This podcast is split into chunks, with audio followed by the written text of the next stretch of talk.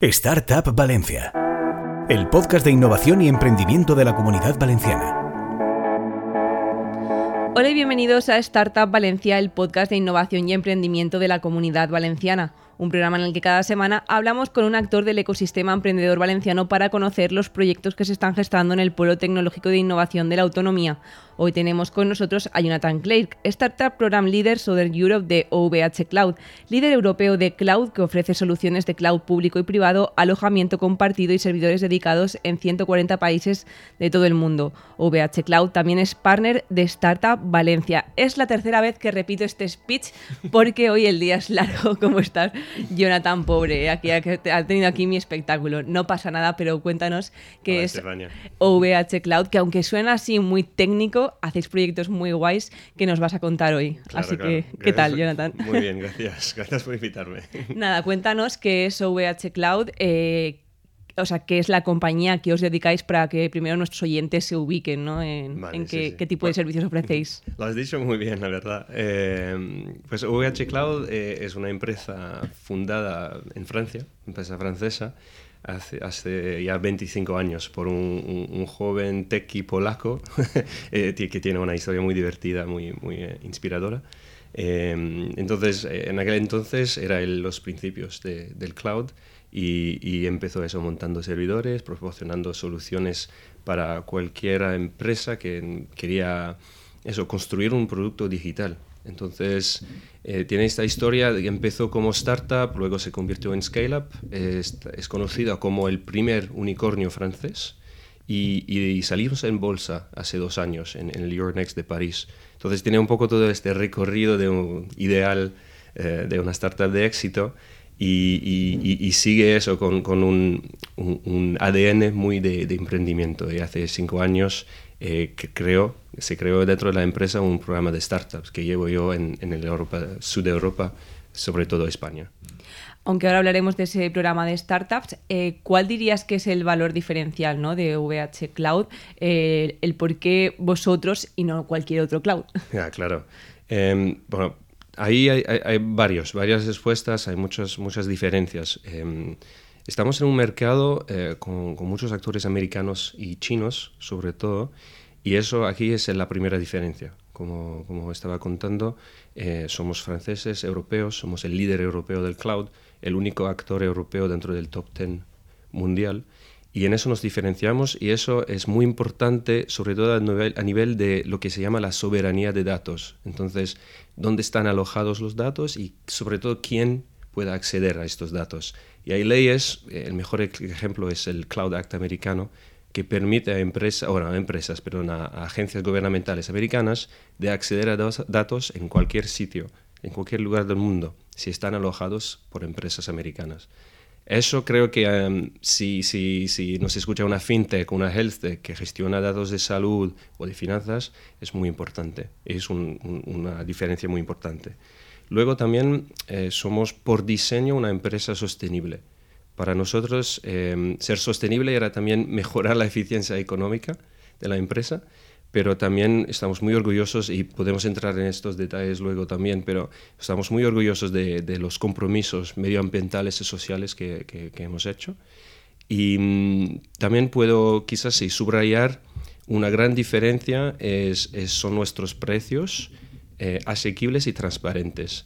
Eh, manejamos, controlamos todo el, el, valor, la cadena de valor desde la construcción de los data centers, la, montar nuestros propios servidores. Todo eso nos permite controlar los precios y, y eso, proporcionales a precios muy asequibles. Pues como decías, ahora hablaremos de esa parte de privacidad y de esa parte de sostenibilidad, pero cuéntanos cómo es ese programa de startups, ¿no? de apoyo a las startups y cómo está configurado, si lo hacéis en varios países, eh, ¿cómo es? Sí, entonces un, programa que existe desde hace cinco o seis años. En este tiempo hemos apoyado a nivel mundial casi 4.000 startups. Em, ahora mismo tenemos a 1.000 miembros activos en todo, todo el mundo. Em, es un programa, me gusta presentarlo con un, dos, tres, porque es un, uno, un programa de, de, un año, dos, porque hay dos niveles para startups y para scale-ups, Y tres, porque hay tres patas, tres partes principales. La parte tecnológica, que es la más importante, donde tenemos nuestro valor añadido principal, con créditos hasta 100.000 euros de créditos y 20, hasta 20 horas de soporte específico al proyecto. Luego también las dos otras partes son la visibilidad y el ecosistema. Apostamos mucho por el ecosistema, conexiones, eventos, eh, casos de usos con las startups a darles más visibilidad. Entonces, eso eh, lo hemos desarrollado desde hace seis años, sobre todo a nivel internacional, pero mucho en España también. Y, por ejemplo, ahora mismo tenemos 45 miembros activos en España y, creo, quiero destacar también los 10 que tenemos de Valencia eh, en ese tiempo y, el doble que son alumni. Entonces, ya han salido del programa, están siguiendo su camino como, startups, como empresas y, seguimos apoyándoles.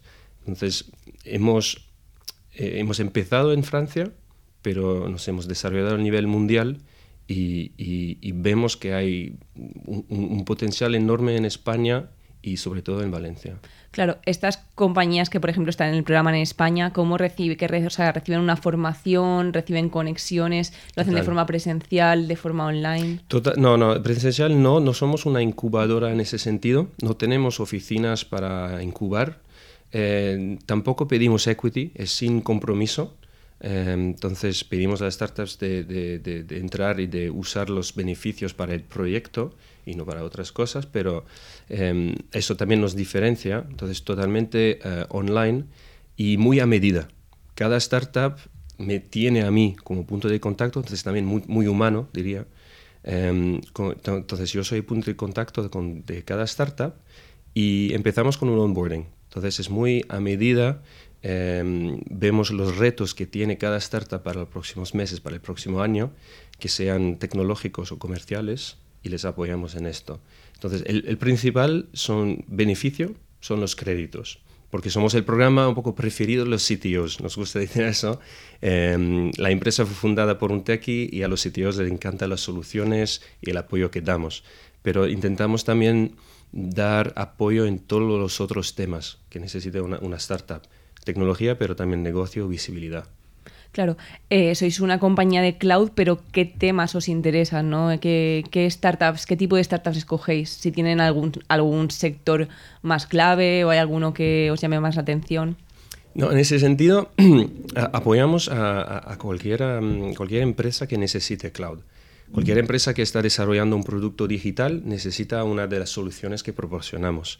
Entonces, no tenemos enfoques de, mm, verticales o sectoriales, pero sí que, nos gusta destacar un poco, nos gusta lo que estamos viendo eh, a nivel de, sobre todo en España, a nivel de startups de mm, bueno, inteligencia artificial, eso normal en, el contexto actual, eh, pero también de impacto, impacto social o medioambiental y, también de, eh, del mundo espacial, del espacio. Eso es un, ecosistema que no conocía hace dos años, pero vemos en, en, Italia, en España, en Portugal, hay muchas startups que, que, están usando los datos que vienen de satélites, les, les están eh, procesando y, y, usando para, para muchos casos de usos de medir Em, el impacto del, del, cambio climático, eh, mejorar seguros, mejorar la agricultura.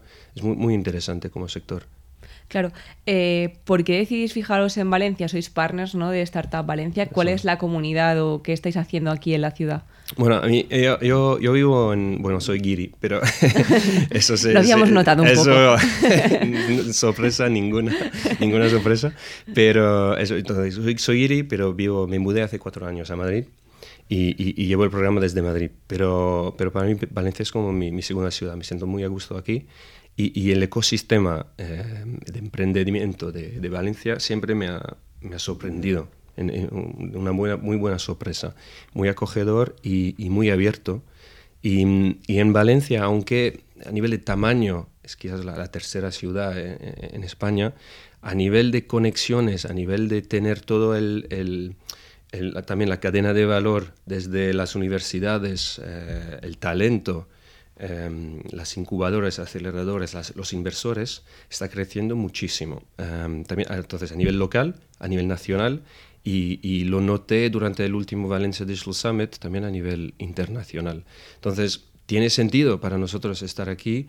Eh, como lo has dicho, eh, somos partners de, de, Startup Valencia desde hace tres años, creo ya, y, encantado con, con, con, esta relación, esta colaboración y con todo el ecosistema valenciano, la verdad. Claro, como hablábamos antes, la sostenibilidad es uno de vuestros ejes ¿no? de la compañía. ¿Qué acciones habéis desarrollado ahí? Porque además tenéis patentes no vinculadas a esa parte de la sostenibilidad. Entonces, creo que lo, dije, pero somos una empresa mm, sostenible por diseño. Em, e, es, un poco, al principio era para, para, mejorar la eficiencia económica. Para nosotros la, eficiencia sostenible, sostenible perdón, e, es, es, eficiencia también eh, económica. Em, por ejemplo, hemos patentado una forma de enfriar los servidores, porque detrás del cloud hay máquinas que se llaman servidores y, y tenemos que enfriarlos. Y usamos agua, se llama water cooling y no usamos aire acondicionado que suele usarse en, el mercado. Eso nos permite tener algunos récords de, eficiencia energética a la hora de, enfriar las máquinas. Em, luego también tenemos un compromiso a nivel de economía circular, muy interesante. Em, lo comenté también, pero em, montamos, construimos nosotros nuestros propios data centers, que son los edificios donde hay los servidores y, solemos convertir edificios existentes. Por ejemplo, una fábrica de, latas de Coca-Cola en Estados Unidos se ha convertido en un data center y tenemos así 30 y pico, 38 ahora mismo eh, data centers en todo el mundo y, cada uno tiene un poco este compromiso medioambiental. Em, bueno, podría seguir, pero eh, un, dato que me gusta mucho contar es que con un vaso de agua podemos eh, enfriar un servidor durante 9 hasta 10 horas de, operaciones, que, es mucho y, estamos muy contentos. Claro, hubo un tiempo, o hace unos meses, ¿no? que había como un boom de construcción de data centers, o al menos eso al menos se, se, apreciaba en los medios de comunicación y en las noticias que salían por el interés. ¿Esto ha sido así? ¿Se ha relajado ya un poco el hecho de construir tantos data centers? ¿O por qué fue tanto boom, ¿no? Aunque es verdad que vamos a hablar ahora de la inteligencia artificial y de la cantidad de almacenamiento que requiere, pero no sé si este boom sigue tan candente. Eh, eh, creo que el boom sigue, no sé si tan, tan mm. fuerte, tan potente, pero sí que, sí que sigue, seguro, porque nosotros a nivel de la empresa seguimos construyendo, abriendo nuevos data centers. Em, hemos abrido ya este año un, un nuevo en, en, India, por ejemplo, y un segundo en Singapur. Eh, vamos a abrir una zona local en Madrid también. Entonces, sigue y, y, cuanto más empresas necesiten cloud, cuanto más empresas están desarrollando productos digitales, cuantas más startups están creando un poco el futuro digital, más necesitarán cloud. Por eso es muy importante al final elegir el buen proveedor de cloud, no tanto por el compromiso sostenible o por los costes, es, buscar un proveedor que, que pueda acompañar una empresa desde el principio eh, hasta el, bueno, el desarrollo final, el completo de, una empresa. Claro, luego entraremos en estas recomendaciones, pero como decía, el tema de la inteligencia artificial eh, y cada vez del almacenamiento mayor de datos tiene nuevos retos.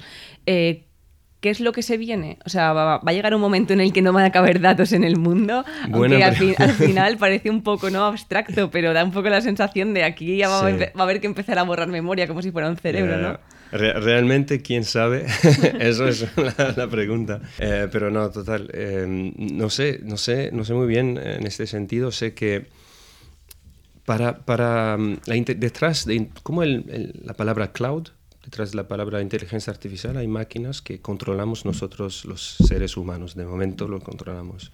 Y mm, entonces son máquinas... Lo de, de momento asusta.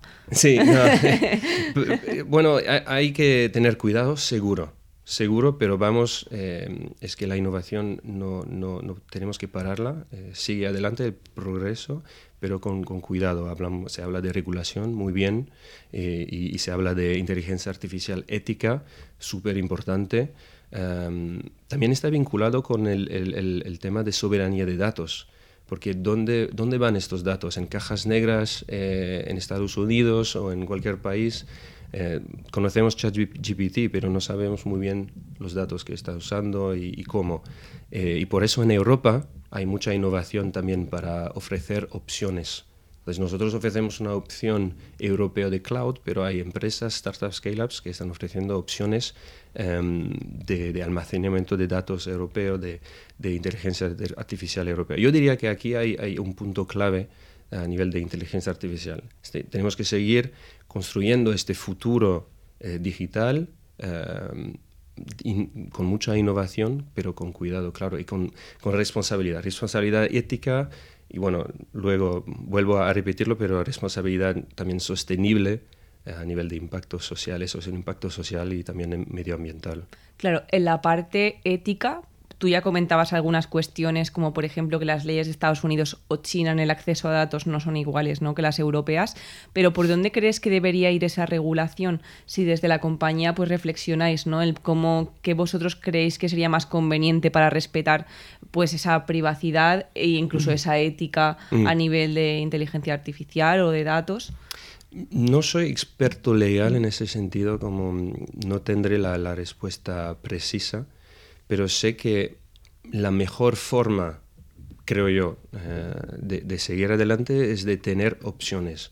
Cuando un cliente o una empresa, una persona, tiene eh, alternativas y pueda elegir y pueda, y, pueda saber un poco los, compromisos que tienen, em, las consecuencias que puede tener una elección, tiene, es, es mucha libertad. Em, entonces, saber en, plena conciencia, saber lo que está eligiendo, y lo que está construyendo, eh, es muy importante. Y por eso creo que tenemos que apostar cada día más, cada vez más en el ecosistema valenciano, español, europeo, em, en, el futuro, eso seguro. Yo diría eso es mi respuesta sin responder directamente, pero eso sí.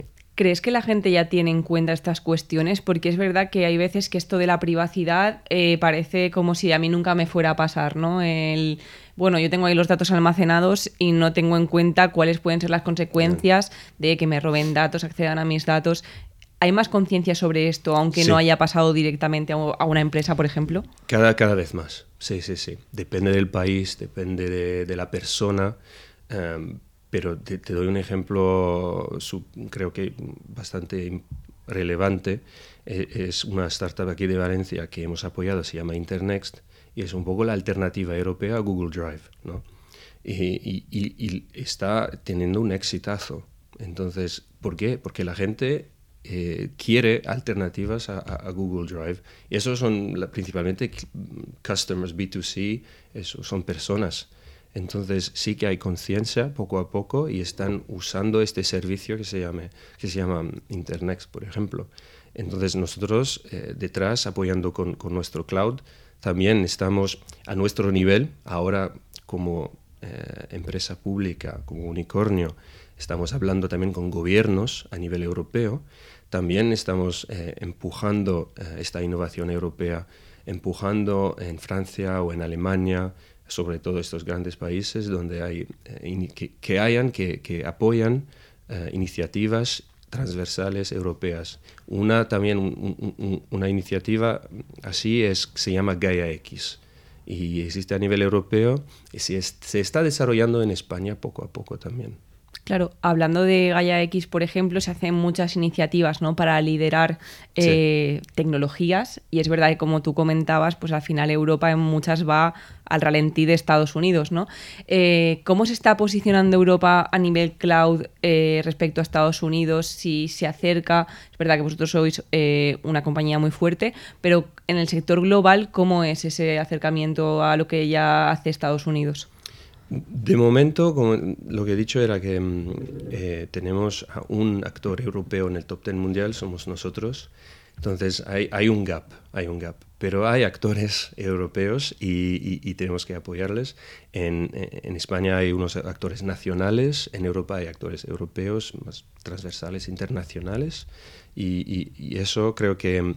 Eh, otro, ¿Cómo decirlo? El mensaje no es... Em, empujar o subrayar o destacar el proteccionismo, es seguir apoyando la libertad de, poder elegir cualquier, bueno, la, mejor solución para mí, para mí como persona, para mí como empresa y, dar esta opción europea. Entonces, sí que hay actores em, más pequeñitos que los grandes americanos y chinos, seguro, pero mm, no, no, es una... Por ejemplo, nosotros en VH Cloud tenemos el mejor precio-rendimiento porque, porque, porque tenemos este control de toda la cadena de valor, porque hemos apostado por, por, em, por sostenibilidad em, y, por, también las tecnologías o soluciones más punteras. Entonces, no tiene que ser malo por ser europeo. Eh, eh, elegir una opción europea también es una buena elección. Claro, eh, hablabas eh, precisamente de Internet, de, uy, de Internext, eh, de Fran, que al final desarrolla muchos tipos de servicios, ¿no? Empezó con el email, tiene el Drive, tiene una especie de Dropbox. ¿Faltan compañías europeas en verticales vinculadas al cloud en este sentido. Me refiero, por lo que decías de la libertad de elegir, es mm. verdad que acabamos muchas veces en compañías estadounidenses por la promoción, por la inversión, porque han tenido más, eh, se han hecho más grandes obviamente, pero ¿qué nos falta en Europa? ¿Qué tipo de compañías para poder, esa, para poder tener, o sea, poder tener esa elección que tú estabas comentando? No tengo la respuesta, pero sí que veo como algunos sectores más... Eh, eh, importantes que otros, puede ser. Em, inteligencia artificial, los Large Language Models, eh, hay ya opciones eh, europeas, hay, hay, unas rondas de financiación que, que, unas startups que han levantado millones en Europa. Entonces es posible obtener inversión y es posible em, innovar en, inteligencia artificial en Europa. Entonces eso y, va a ser clave para el futuro digital que estamos construyendo. También el nivel eh, de tecnología quantum, eso es muy importante eh, y lo veo. Estamos ya quizás a 5 o 10 años de llegar a, unas soluciones que permiten hacer cosas, pero es una tecnología muy importante y clave también eh, por la rapidez de, de cálculo y lo que se puede hacer para muchos casos de usos. Y, luego he hablado también del mundo del espacio y a mí me gusta mucho y, mola lo que se puede hacer con los datos. Y aquí tenemos la, la, Agencia Espacial Europea que está apoyando a muchas startups con sus propios programas de innovación. Les estamos apoyando también como, como, empresa, como empresa europea y, hay un montón de datos, son terabytes, terabytes y terabytes de, de datos que vienen del espacio y podemos usarlos para proteger el, medio ambiente, para mejorar la eficiencia de los campos de agricultura, para muchísimos casos. Entonces, estos tres, eso, no tengo la respuesta, pero mm, me gusta, me gusta poder eh, subrayar estos tres quizás eh, desafíos que, que tenemos. Claro. Hablábamos antes también de la importancia de elegir un buen proveedor de cloud ¿no? para, los para los emprendedores. ¿Qué dirías tú que deben tener en cuenta antes de poner su compañía en marcha? Entonces, eso, para mí el mensaje más importante y el, que suelo mencionar cuando, cuando hablo con startups en incubadores sobre todo, es que no hay un cloud y hay, varios. Y depende de tu proyecto. Hay uno que va a encajar mejor con tus necesidades tecnológicas. Yo soy exfundador, por ejemplo, y, y, realmente no lo sabía yo cuando empecé y, elegí un, cloud por defecto era más famoso y no tenía en cuenta los costes, nada de eso. Y al final hay varias opciones que son buenas, depende de tu proyecto. Depende también, claro, de tu, de tu, del momento, porque puedes empezar con un cloud y luego pasarte a otro. Pero yo diría siempre, em, mirar un poco la, la, sensibilidad de los datos que vas a alojar, que vas a procesar para tus clientes, eso es súper importante, y también em, la tecnología que estás usando. Em, hay, hay, una, hay una, una, palabra que se llama el cloud jail, eh, la cárcel del cloud. es, es, para evitarlo, cuidado, porque puede existir, puedes, puedes usar este, sentirte muy cómodo con un proveedor, con una tecnología, pero ver que no puedes migrar, que no puedes interconectarte con otras tecnologías. Entonces, cuidado desde el principio con estas cosas. Y, eso es lo que estamos intentando hacer también, apostando por tecnología open source, em, apostando por precios transparentes. El, el, modelo de negocio también tiene que tomar en cuenta los costes y, poder anticipar costes para una bueno, cualquier negocio, pero para una startup sobre todo, eh, para anticipar costes es súper vital y, nosotros lo, lo, lo, proporcionamos, precios muy transparentes. Claro, ahí es verdad que cuando vas a hacer una elección tú obviamente dirías contratar OVH Cloud porque es tu compañía, pero si tuvieran que elegir entre, como tú decías, un pool ¿no? de proveedores, eh, ¿cómo pueden identificar em, cuál es el mejor? No sé si deberían hablar con otras compañías que los tuvieran, porque al final obviamente el proveedor te va a vender lo bonito, no te va a decir, de aquí te va a costar muchísimo marcharte. Entonces, ¿cómo, ¿cómo hacer esa identificación? ¿no? Porque al final alguien dice, vale, pero yo qué necesidades tengo, pero es que no sé si voy a entrar aquí y de repente no voy a poder salir. ¿Cómo hago ese check, ¿no? De que este es, esto es lo más idóneo. Claro, eh, no, claro, elegir OVH Cloud es la mejor elección. Obviamente. Sí, los más sexy, todo.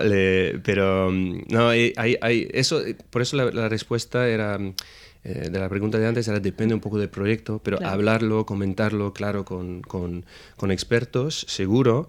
Em, al final es una, la decisión del CTO, del, líder tecnológico de la empresa.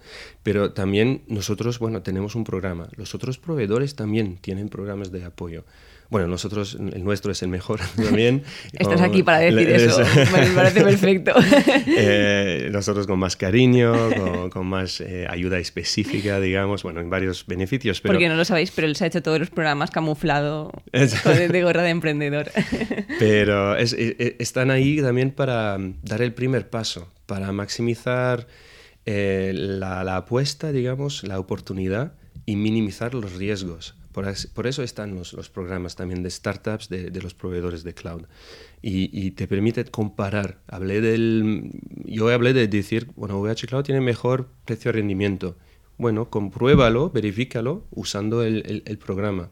Y, así verás que hay unos que encajen mejor que otros, seguro, y ahí podrás elegir.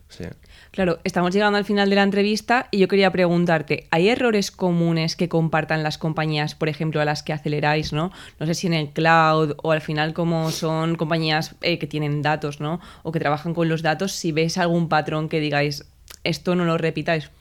Y muchos, muchos. a mí me gusta mucho un ejemplo de una startup que tenía todos sus datos alojados en un bucket de almacenamiento en un competidor y, para sacar, para migrar sus datos, sus datos, tuvo que pagar no sé cuántos cientos de, euros para, para, cancelar este servicio. Entonces, cuidado con los precios escondidos, también de ancho de banda. Eso suele pasar. Por ejemplo, tengo un e-commerce. Black Friday es el mejor momento del año pero luego viene la factura de cloud y porque hay precios o costes vinculados al ancho de banda, al tráfico, parece que al final, bueno, tengo más costes que, que facturación. Eso ha pasado, ha pasado también. Em, luego, otro, hay, bueno, hay un montón de errores, pero al, final también eh, para eso está, está el programa, minimizar estos errores, ir paso a paso, em, comprobando, comparando los servicios, eh, escalando. Eh, no sé si, creo que hay, que hay una, un refrán no español, pero para decir que no meter, pasar el paso B antes de hacer el paso A, ¿no? Y, eso, paso a paso y luego escalar, usar las nuevas tecnologías. Para eso las startups son, son, son geniales porque usan todas las nuevas tecnologías punteras, soluciones punteras y, y, para eso está el programa, para poder hacerlo sin, sin riesgo, minimizar estos riesgos. Pues ya nos has convencido. Yo no tengo una startup de cloud, pero me voy a hacer también el programa porque nos has convencido a todos. Bienvenida. Así que nada, muchísimas gracias, Jonathan, por esos consejos y, esas recomendaciones. Hasta aquí la entrevista. Muchísimas gracias de nuevo y a vosotros esperamos en el próximo podcast. Encuentra todos nuestros podcasts en nuestra web 999plazaradio.es o en tu plataforma preferida. 99.9 Plaza Radio, la voz de Valencia.